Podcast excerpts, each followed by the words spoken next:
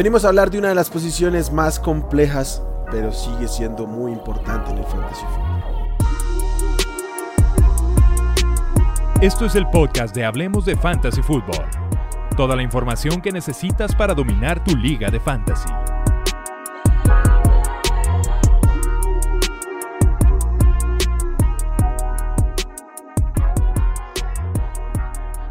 ¿Qué tal amigos? Bienvenidos al podcast de Hablemos de Fantasy Football. Los saludo Wilmar y como siempre es un placer y un gusto venir a hablar de Fantasy.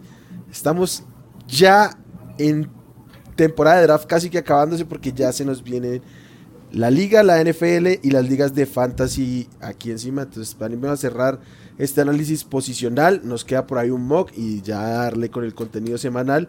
Y como siempre mi compañero y amigo Nazario Asad. Pollo, ¿cómo estás? Qué gusto.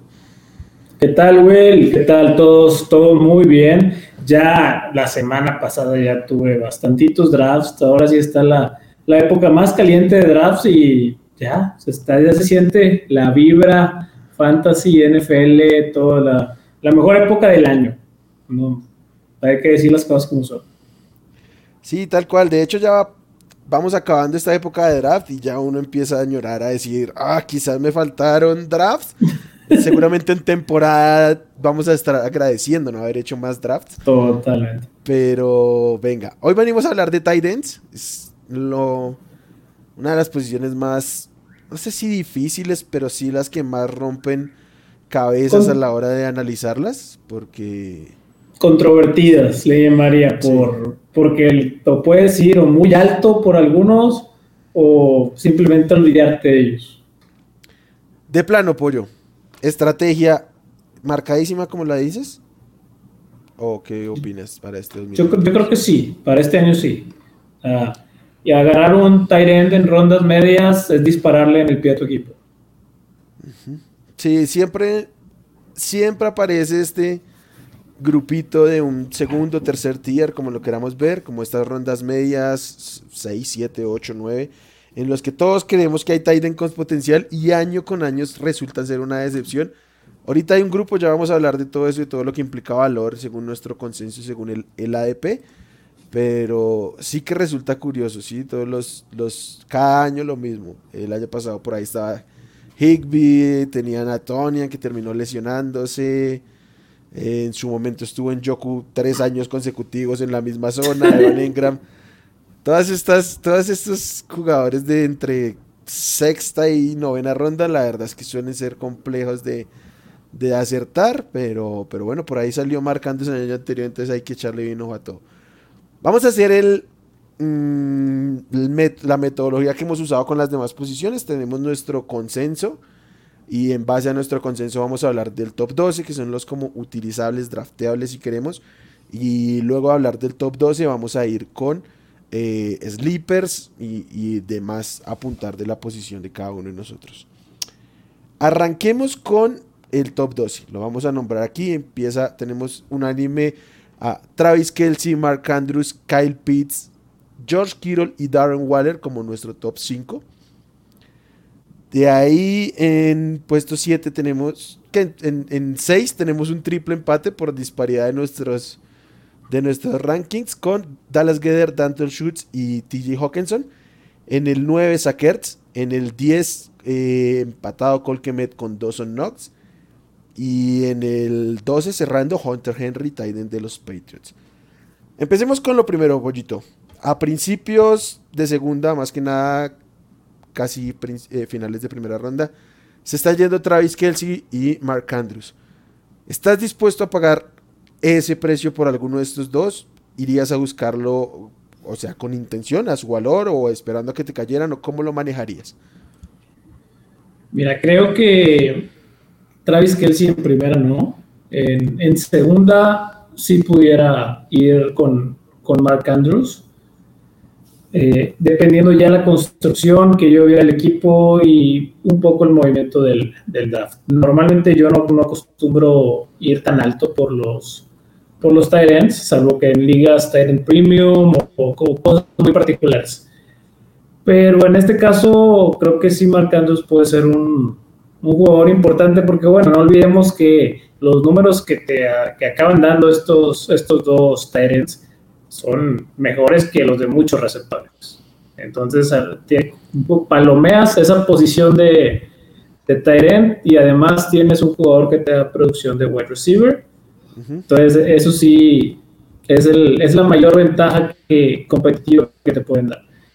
Con Kyle Pitts, no estoy en el. Déjame hablamos primero de esos dos que están, creo que en su propio tier y, y, Pitts creo que está un poquito atrás. Eh, a mí me parece interesante y complejo el, la diferencia de ADP que tienen en este momento eh, Travis Kelsey y Mark Andrews. Si bien para mí Travis Kelsey sigue siendo el Tyrant 1 y me parece bien que se esté yendo a principios de segunda ronda, el pick 13 justamente. Mark Andrews a final de segunda para mí sería un lujazo, porque 23, 24 jugadores por delante de él me parece estupendo. Eh, el año pasado Andrews fue el, líder entre tight ends en, la temporada, aunque jugó más juegos que, que Travis Kelce, que decir. Eh, la gente se queda por ser tight ends y dejar pasar el valor de las estrellas de las otras posiciones, pero vienen de ser lo que sería un running back 7, un wide receiver 7 más o menos en, puntuación total. Entonces el costo de oportunidad como que se da por descontado que lo van a cumplir en términos de puntos y le sumas la ventaja competitiva que es la diferencia que tienen contra el resto de tight ends y pues te da un, un una combinación muy, muy interesante. Ahora sí, vámonos con Kyle Pitts, el, el tight de segundo año, que viene siendo el 3 casi que unánime, y cuyo ADP anda, ya te digo, pollito. Titan 3 eh, a mediados finales de tercera ronda. Claro. creo que estamos comprando su, casi su techo. Yo sé que va a tener un montón más de, targets, una regresión positiva en touchdowns, porque solamente tuvo uno toda la temporada pasada, si mal no recuerdo, o dos, pero no fue más que eso. Uno, uno. Este, entonces, creo que por la situación de la ofensiva de Atlanta, yo sé que hemos dicho que a veces hay que ignorar un poco ese tema de que si es mala la ofensiva o no, pero que en una posición así como es el Tyrant, eh, cuando no es un diferencial competitivo tan amplio como lo son los otros dos eh, y que hay opciones en ese tier como Darren Waller o con el mismo George Kittle, aún ni que sea el 3 Cal Pitts, yo no, no, no me puedo, no estoy cómodo ni me puedo permitir estarlo drafteando a ese precio. Eh, ok, aquí vamos a discrepar de plano. Yo creo que Kyle Pitts tiene potencial de ser Tiden 1 y con distancia. En su primera temporada llegó a los 110 targets, que es una locura para un Tiden novato. Superó las mil yardas. Apenas una vez en la historia un Tiden había superado las, las mil yardas. Y para el 60 eh, y bueno, el tema aquí es que que solo puede ir hacia arriba. Solo puede ir hacia arriba, va a demandar más targets. La ofensiva fuera de Drake London no tiene grandes amenazas por el juego aéreo y no tiene grandes referentes en el juego terrestre, lo cual va a implicar que no van a poder establecer mucho correr la bola y al ser un equipo malo van a tener que lanzar per se. Entonces, creo que va a haber volumen, creo que va a haber talento que está súper claro que está ahí y eso tiene que conllevar una producción mucho más interesante. Creo que hay, hay dos caminos, puntualmente, esta es una frase que le tomé mucho a, Ch Romero, y es que hay dos caminos para ser top 5 en Titan Fantasy. Eh, la una es 100 targets y la otra es este 10 touchdowns. 10 touchdowns para un tight me parece un poco risorio estar proyectándolos, salvo que seas el mejor tight de la liga. Pero las 100, las 100, los 100 targets están, están dados por descontado. O sea, ya tuvo 110, no va a tener menos que eso, tiene que superarlo. Entonces, top 5 es su piso. Ser top 5 es su piso al llegar a estas 100 yardas. Y sí, pero lo estás estar... como top 3. No, por eso. O sea, en el peor de los casos, que te vaya mal con él, termina como top 5. Que te vaya mal. ¿Sí? Yo estoy de acuerdo. Pero ese top 5, ese piso de top 5 en puntos por partido, en, o sea, ¿vale la pena la oportunidad de los jugadores que estás dejando pasar en tercera ronda? ¿Vale la pena dejar pasar a, Michael Pittman, a Mike Evans? A... A, Mike, o sea, casos puntuales como Mike Evans, T. Higgins, yo no. Pero eh, en general, pues la verdad es que sí, porque el top 5 puede que eh, tú digas, no, no te genera la diferencia competitiva. Pero es que es su piso, o sea, eh, Michael Pittman puede tener una, tranquilamente, puede tener una temporada en que sea apenas top 24, pero tranquilamente. Y eso ya es sustancialmente peor que, el piso que muestra eh, Kyle Pitts por hoy. ¿Entiendes? Ese, ese, es el tema, o sea, si tu piso está ahí y tu techo realmente es ser un, jugador top 10 en puntos fantasy totales sacando los corebacks de las skill positions, pues, ah, para mí sí tiene muchísimo valor. Y creo que se ha visto sustancialmente bien en la pretemporada en términos de su juego. Los números y eso, la producción de pretemporada es bastante irrelevante, pero verlo jugar tan solventemente y además eh, realmente es un receptor que estás alineando como Tyden. Eh, hoy por ahí vi la estadística y más del 60% de sus puntos fantasy van eh, jugando como wide receiver, o sea, por fuera, y tantos otros más en el slot. Es realmente poco lo que produce estando como Tyren. Pero pues a mí eso no me importa, lo que me importa es que lo puedo alinear como Tyden y me genera la ventaja competitiva como tal de un Tyden, siendo el wide receiver 1 de su ofensiva y potencialmente un wide receiver 1 si es que así fuera en fantasy. Es interesante, creo que ese es de los nombres en los que más puede provocar polarización en, la comunidad fantasy, porque bueno, todos tenemos muy claro los primeros dos. Y yo sí creo que hay una cierta subvaluación en los siguientes dos. Ok, vamos a eso. Eh, creo que está claro, los dos primeros están en un tier, Kyle Pitts está solo y vienen los otros dos, que a mi consideración tienen cosas peculiarmente que los asemejan. Primero, pues que ya hemos tenido una producción clara de ellos, pero también las circunstancias a sus alrededores. Y ya pues obviamente hablamos de George Kittle y de Darren Waller, Titans de San Francisco y de Las Vegas Raiders. En San Francisco, mm, esperamos contar temporadas completas con Divo y, y, Ayuk para esta temporada, tomando en cuenta que, que ya se acaben como estos pseudo castigos eh, fantasmas que parecía haber sobre ello a principios de la temporada pasada. Y lo otro es la llegada de Trey Lance, que si bien creo que potencia en términos de verticalidad la ofensiva, creo que podemos esperar menos intentos de pase de los que tuvieron el año anterior, entonces menos volumen el cual distribuir. Aún así, George Kittle eh, puede, hay un escenario donde George Kittle sea el líder de target de este equipo. Darren Waller eh, sí que está en una ofensiva que pasa mucho y creo que va a seguir pasando igual, porque ya incluso por ahí dijeron que van a cortar a Kenny Drake, pues a nadie le importa, pero... Ya lo cortaron. ¿Ya lo cortaron? Eh, exacto. Entonces, bueno, eso. Pero le llegó la, el tipo que más targets demanda en toda la liga. Y aquí sí creo que no hay ningún escenario en que Darren Waller sea el líder de targets de su equipo. Bueno, Pollito, no, los ves subvalorados. Yo los veo subvalorados. Ajá, ok. Eh, bueno, por mera tendencia, los corebacks de novatos, que bueno, el segundo año si le quieren llamar a Tyler, pero bueno, es su primera temporada realmente que va a jugar. Eh, tienden a, a, tener mucho más conexión o seguridad con sus Titans. Lo, lo hemos visto ya, es, un, es una tendencia marcada.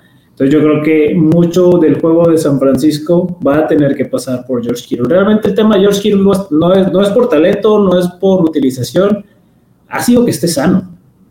O sea, y va a estar, y tú no puedes decir, bueno, no, está sano, no, O sea, como tú dices, hay un escenario en el que él va a ser el uno en targets del equipo, porque el talento es allí, porque cuando George Kittle está en la cancha, es probablemente el talent más completo de toda la NFL.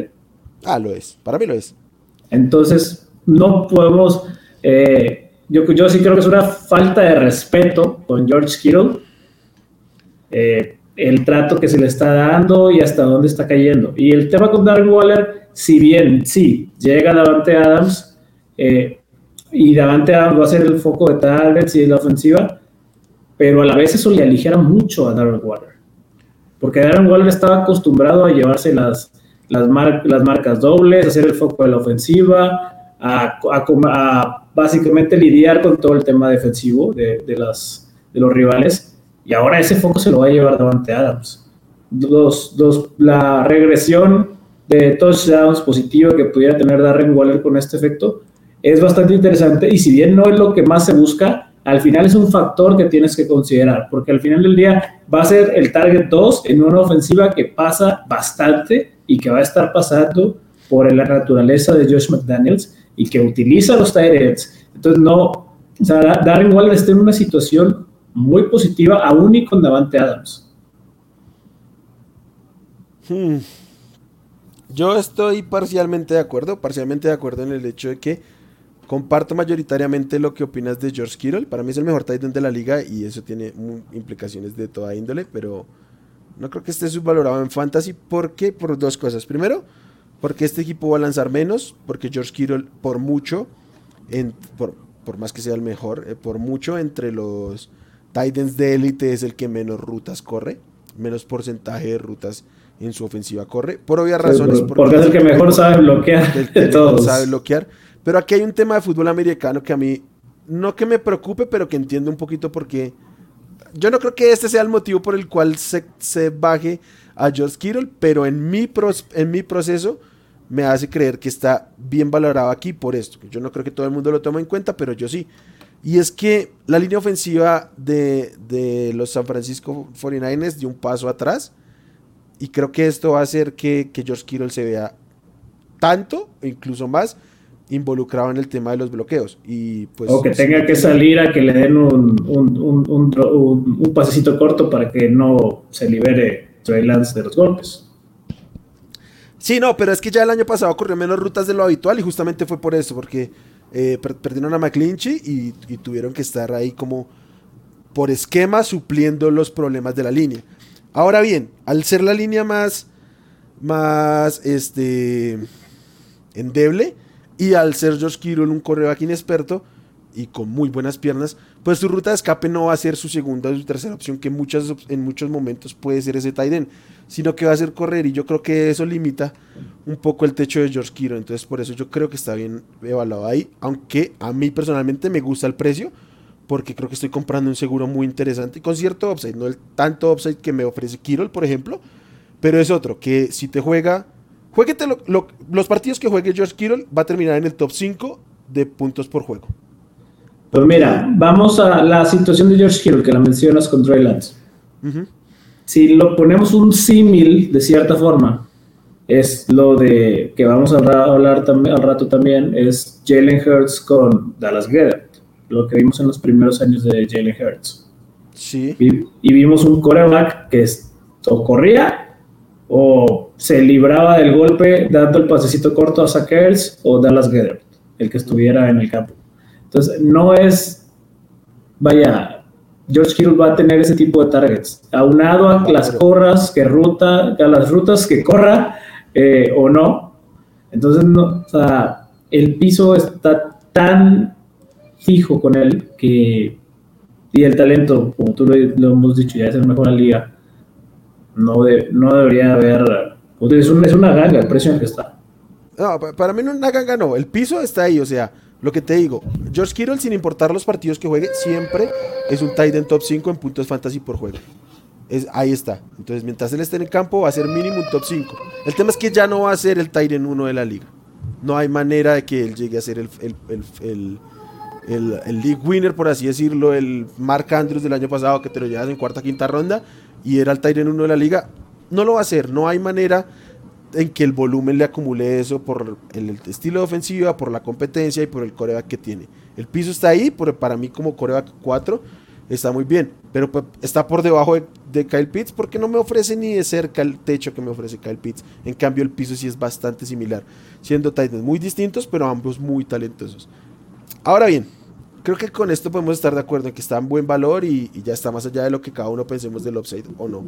Pero con Darren Waller yo sí tengo serios problemas porque es que Eh, no es poquito que recibas a Davante Adams ahí. Son, es un tipo de 150, 160, 170 targets si quieres. Que además ya tiene química y cariño con el coreback. Y que, vamos, Darren Waller ha sido un tipo muy productivo. Pero Darren Waller en cuestión de talento no es George Kittle, no es Travis Kelsey, no es Kyle Pitts, no es Mark Andrews. Es un tipo que se ha nutrido muchísimo de volumen.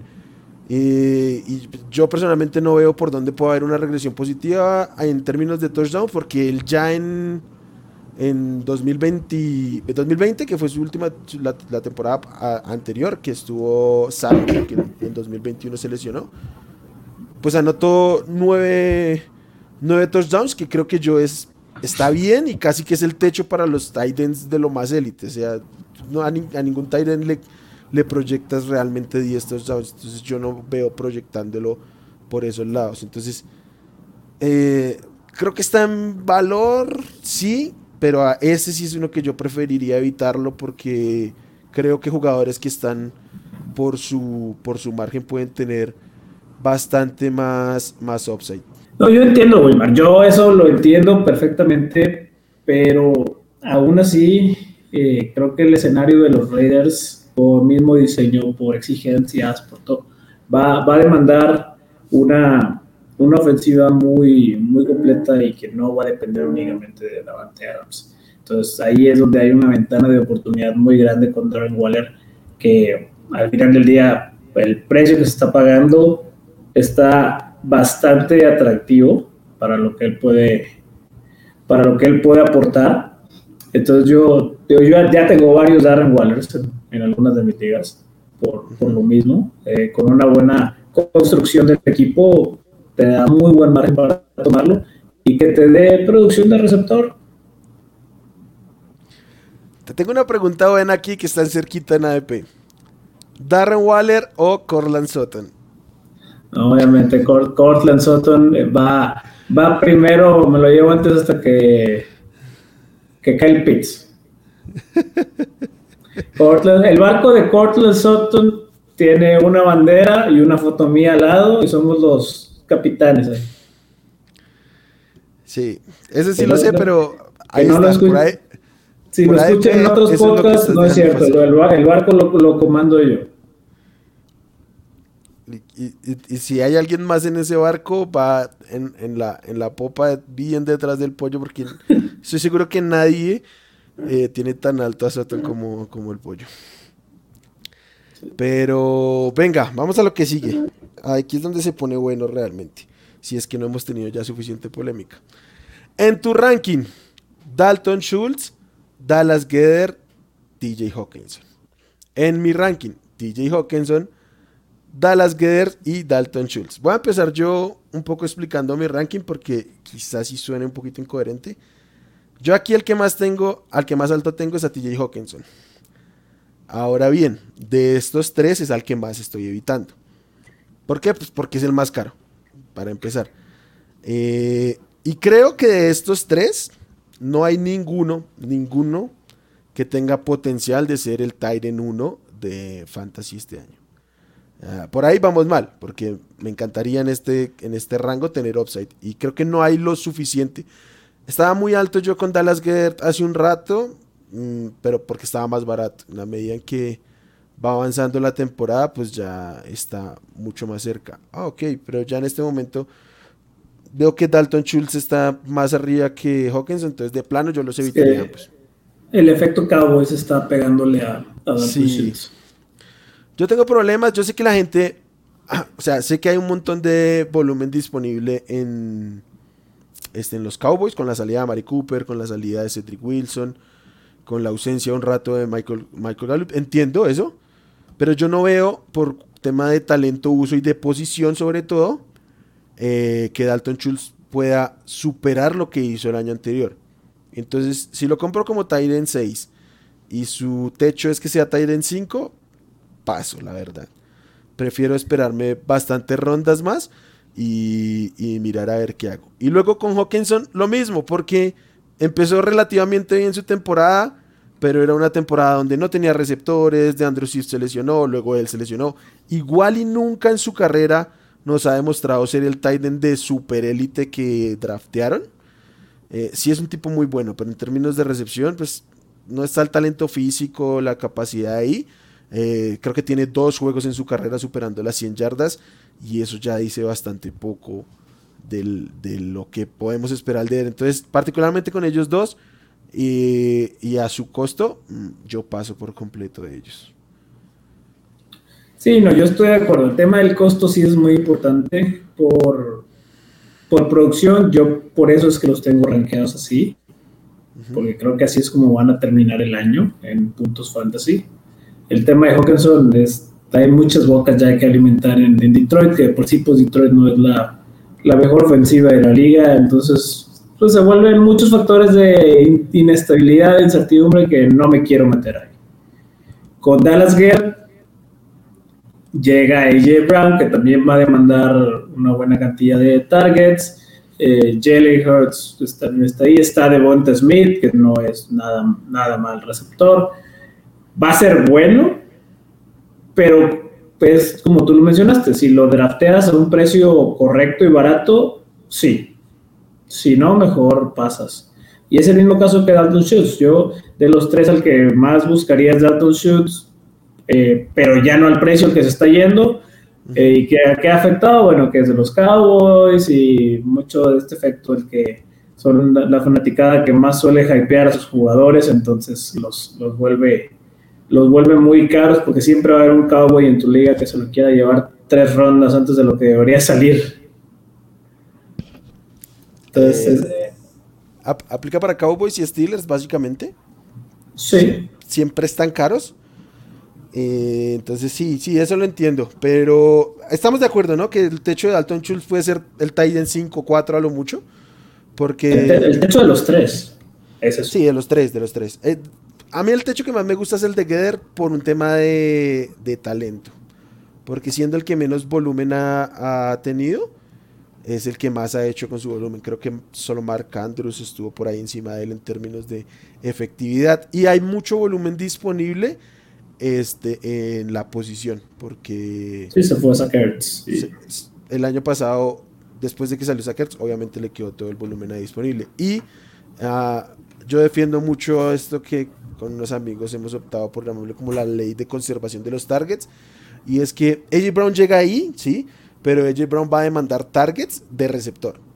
O sea, el, el que le va a afectar el volumen es a, a Devonta y al resto de no que hay detrás de él.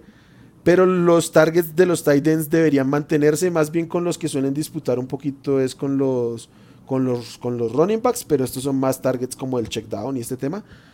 Pero eh, entonces creo que se van a mantener y creo que Dallas Geders es potencial este, de 100 targets. Y ya con eso también anda coqueteando en el top 5. Entonces creo que comprarlo como el 7 y ya terminar 4 o 5, pues devuelve un poquito más que los otros. Pero, y, sobre todo, ¿por qué? Porque creo que con el mismo volumen puede hacer más por un tema de talento puro. Pero igual creo que también está caro. O sea, ha llegado a un punto donde ya todos tres me parecen evitables. Son justo este grupo del que hablaba antes de empezar a dar nombres y estos tipos de rondas medias en que siempre luego terminas echando a menos al, al, ¿qué? al Cooper Cup del mundo, porque los de, los de, lo dejaste pasar por llevarte este tipo de tight ends y no terminan de descontar. Entonces, creo que se vuelve una posición donde ya es mejor esperar dos o tres rondas más y este, llevarte el, tier siguiente. Y a veces ni eso, o sea, porque te das dos, tres rondas más y bueno, vamos al, el, creo que es el de los primeros del, del tier siguiente, que es un Steeler que anda por ahí. A ver, te digo, yo aquí tengo Dallas Gedder en ¿En qué? En ADP tengo que el siguiente es Dawson Knox. Eh, que obviamente ambos en términos del consenso ya lo tenemos más, más abajo como el 11. Y aquí creo que es fácil, ¿no? Regresión, obvia regresión negativa de touchdowns, eh, insostenible la producción con tan poquito volumen y encima llega OJ Howard, que sea lo que sea, pues es un jugador que puede llegar a incomodar más de lo que tuviera Dawson Knox antes detrás. Entonces, yo aquí sí es que paso por completo a su costo y aunque estuviera tres puestos más abajo, paso por completo de él.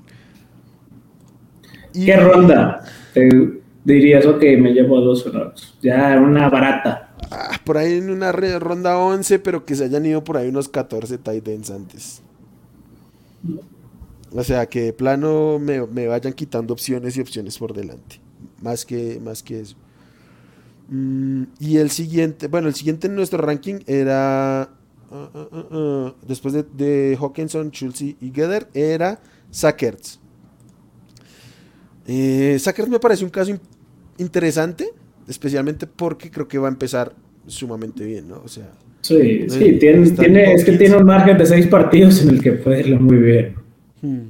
a mí me preocupa un poquito lo que pasa después de eso, porque pues primero porque regresa New Hopkins y sabemos que es una máquina de absorber targets increíble porque ya está Hollywood Brown y ya con seis semanas pues va a estar un poquito más establecido porque eh, creo que en esas seis semanas también Rondell Moore puede ganar un rol. Y en general cuando vuelva Hopkins como que se van a volver muchas bocas que alimentar. Eh, luego viene o sea luego estrenan el Call of Duty y se van a bajar por completo el equipo. Entonces, eh, creo que puede ser interesante pensando en usarlo cuatro semanas y venderlo. Sería lo que yo haría con Sackers. Y aunque al final no lo acabes vendiendo, o sea, tú lo puedes usar sus muy buenas seis semanas y luego lo tiras y agarras a alguno de los de los Gerald Everetts, de Eve Smiths del mundo y algunos de esos ya vas streameando Titans y ya sacaste seis semanas en, ventaja posicional de, con un Tyrant que pues, tuvo una situación favorable. Sí, de acuerdo. Mira, en este momento por ADP está un puesto atrás de Dawson Knox. 50 veces de las 50 que me preguntes te voy a decir que me llevo a Sackers por delante de Dawson Knox. Pero fácil. Y eh, o los tres que teníamos antes a costo, prefiero a Sackers. Creo que van a estar súper juntos con estos tres. No creo que haya tanta diferencia como lo plantea la ADP. De acuerdo. Venga, eh, cerrando el, top 12, pues tenemos a Cole Kemet, eh, Dawson Knox, que ya lo hablamos, y Hunter Henry. ¿Hay algo que decir de Henry y Kemet? Todos dependientes, los dos. Ok, a mí me gustaba un poquito Colquemet porque creo que va a ser la segunda opción de Chicago, cualquier cosa que eso signifique. Ese es el problema, lo que significa. Sí, no, por eso, pero entonces lo que significa es que tendrá volumen. O sea, creo que no, o sea, tendrá volumen. El problema más bien es que no va a poder anotar mucho. Eh, eso sí, pero creo que eh, creo que le puedan dar pegando unos 80, 90 targets y con eso ser un tight titular y ya, sin mucho, sin mucho upside. O sea, creo que hay gente que lo ve con mucho upside. Eso sí, a mí particularmente me gustan los estudiar el tercer año de los Titans. Lo que pasa es que la situación es muy complicada, pero por, por talento de oportunidad sí que está ahí eh, interesante. Y Henry sí, obviamente, este touchdown dependiente como venía siendo. Ahí cerramos el top 12. Aquí te voy a preguntar rapidito y de entrada por un tight end con el que tú estás altísimo. Top 10, Pat Freyermuth, tight end de los Pittsburgh Steelers. Mira, no es que esté muy alto porque realmente el top 10, ser el lugar 10 en estos ends pues significa la mayoría de las veces evitarlo por, su ubicación de draft. Pero sí creo que, que va a ser el, target 2 en Pittsburgh. Eh, de eso, eso realmente no, no tengo, bueno, quitando a Najee Harris de la ecuación. Yo creo que con Najee Harris y tranquilamente es el, el, target 5, ¿eh? No, yo creo que Chase Claypool no, no fue. Ya no fue. Yo he visto muy bien a Claypool esta, creo que los Steelers. él, puede decir que él, puede decir que es el tercer mejor eh, receptor de la liga, pero no es el ni el creo que a lo mucho a lo mejor es el tercer mejor de su equipo. Sí, no, yo la verdad sí es que los he visto, los he visto bien en, training camps. Eh, yo, creo, sobre todo con Mitch Trubisky, que sigue un poco perfilado como ser el que va a iniciar al menos. No. Yo sí, sí, veo, sí veo a Pat Fairmont teniendo ese piso de, de Tyrant cumplidor decentito. Ahí sus targets seguritos, nada fuera de lo común. Se anota, ya va a ser un plus, pero tampoco esperar mucho de eso. Ah, ahí, ahí con él es, lo tengo en el 10 porque es eso. O sea, es ese, ese que va a tener sus targets. No, no van a ser ni muchos, pero tampoco lo tienen, van a tener fuera del esquema. Y pues vas a sacar la posición semana a semana, pero es un Tyrant sin chiste. Usable, pero sin chiste. Sí, no te emociona. O sea, no le ves upside realmente, ni, ni mucho más ahí. Este. Estaba buscando, perdón, el año anterior.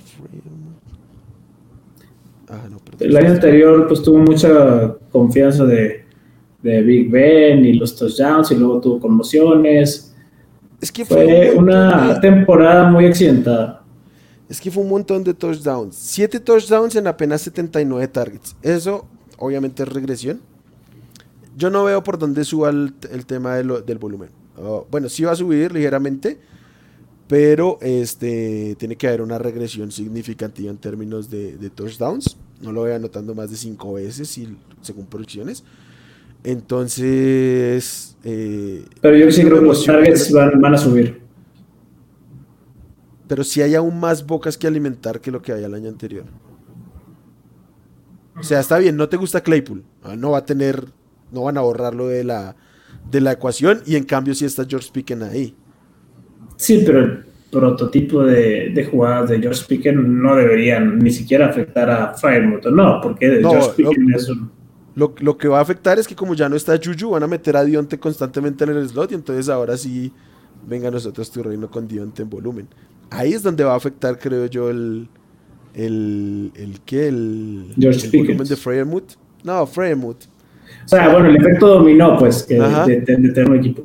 De mover, a, de mover a, Dionte en el slot, de pagarle a Dionte y hacerlo el jugador mejor pago de la ofensiva, básicamente. Entonces, si yo eh, se fuera con Fremont, la verdad no. Y además es este tipo de Titans que a mí no me gustan, que no eh, le das la bola y se tira al suelo como Tyler Higby, básicamente. Entonces... Yo, lo iba a comparar con otro Steeler, ya de, de más vieja escuela, con Hit Miller entonces, o sea, es, muy dependiente de poder tener la oportunidad de anotar. Y como yo creo que va a haber una regresión y no va a haber el volumen para compensarlo, entonces la verdad prefiero evitarlo. Yo tengo como fuera del top 15. Teniendo en cuenta también que tipo después de la diferencia como todos, ¿no? 10 y el 18 va a ser a lo mejor un punto, menos de un punto por Sí, entonces nada, ah, no tiene upside y eso, entonces paso. Eh, venga, ¿cuál otra te iba a preguntar? Mm, mm, mm, y aquí uno con el que estás muy bajito, porque yo aquí estoy demasiado alto y voy a tener que modificar mi ranking después de esto, pero eh, Mike Jesicki, tienes como el 19, creo que realmente fuera de cualquier conversación de, de este drafteable, básicamente. Y así debe seguir. Tiene, ¿Cómo? Y así debe seguir. Ok. El tema eh, con el tema con Mike Gesicki es principalmente el cambio de enfoque ofensivo. Hablabas del, tema de bloqueo de George Kittle en San Francisco y bueno, quien llegó a, Miami, pues el Mike McDaniel, viniendo con toda la escuela de San Francisco, donde ya ha declarado las intenciones en las que Mike Gesicki, su labor principal va a ser bloquear. Le van a cortar las rutas un montón los mismos reportes de training camps es que no va a ser ni cerquita el foco de la ofensiva. Todo va a estar eh, puesto y planeado para que sea el juego terrestre y tanto Tyreek Hill como Jalen Waddle, que los dos son unos monstruos de, de receptores que van a demandar muchos targets. Entonces aquí yo sí creo que el mayor perdedor de cierta forma es Mike Gesicki en este equipo, porque no olvidemos que Mike Gesicki durante el off-season, una de sus demandas para, para firmar con los Dolphins era precisamente que en las temporadas anteriores la mayoría de las jugadas y de los targets que él recibió eran de receptor, fueron saliendo como receptor, no saliendo como Tyrant. Entonces, si ya le están quitando esos, esas rutas y esos targets como receptor, lo van a dejar en una labor en la que yo no quiero saber nada del coaching que puedo hacer los Dolphins.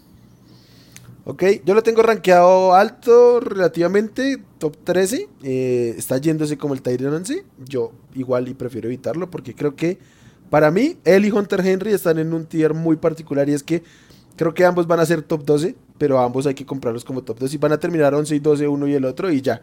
Entonces yo para qué quiero eso. Prefiero a alguien que sea más barato y que tenga potencial de superarlo.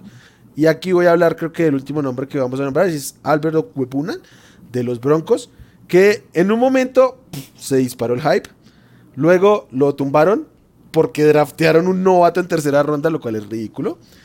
Eh, y ahora otra vez alcanzó a agarrar un poquito de, fuerza por el tema de, Tim Patrick, la lesión de Tim Patrick, que se va a perder todo el año.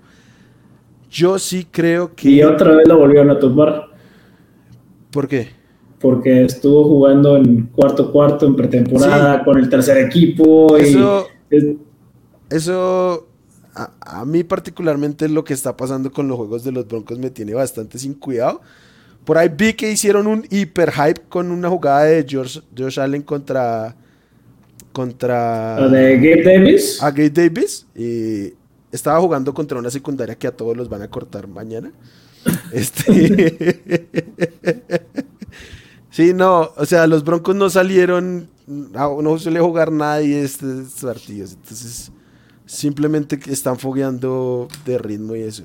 Ah, Alberto va a ser el único, el, el Titan uno aquí, el único relevante y yo sí creo que seriamente más que KJ Hamler el que se beneficia de alguna manera de la lesión de, Tim Patrick en términos de volumen es él, porque Tim Patrick es un big slot y el que puede suplir este rol realmente es el Titan.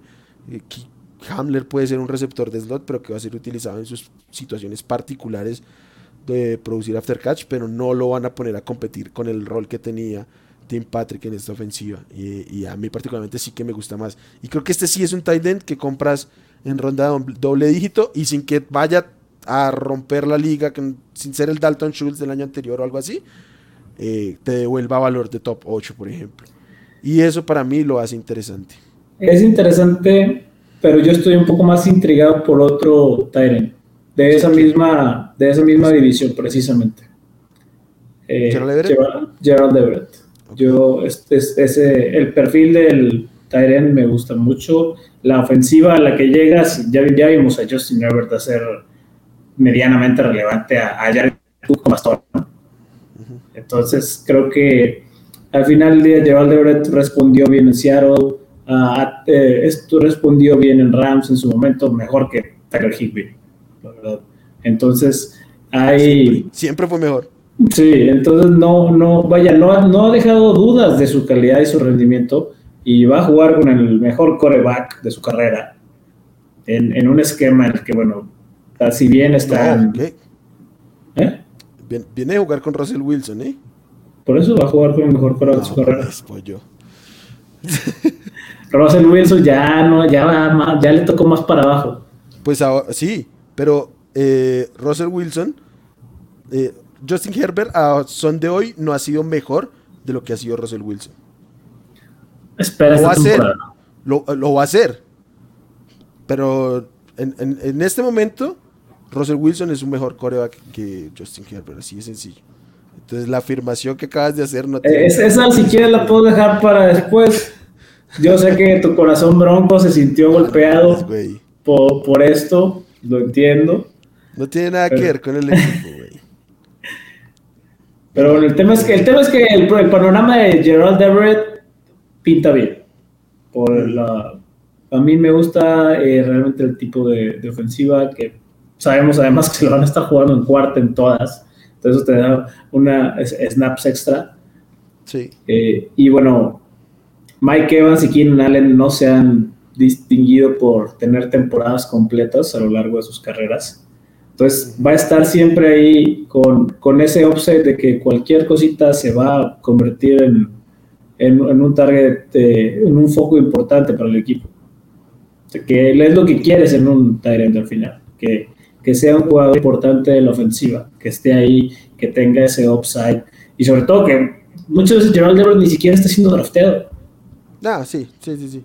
Entonces te lo, te lo puedes llevar desde gratis o en última ronda en lugar de, de tomar eh, algún kicker o defensa o cosas que, que, es que pues las tomas ya hasta el principio de la temporada.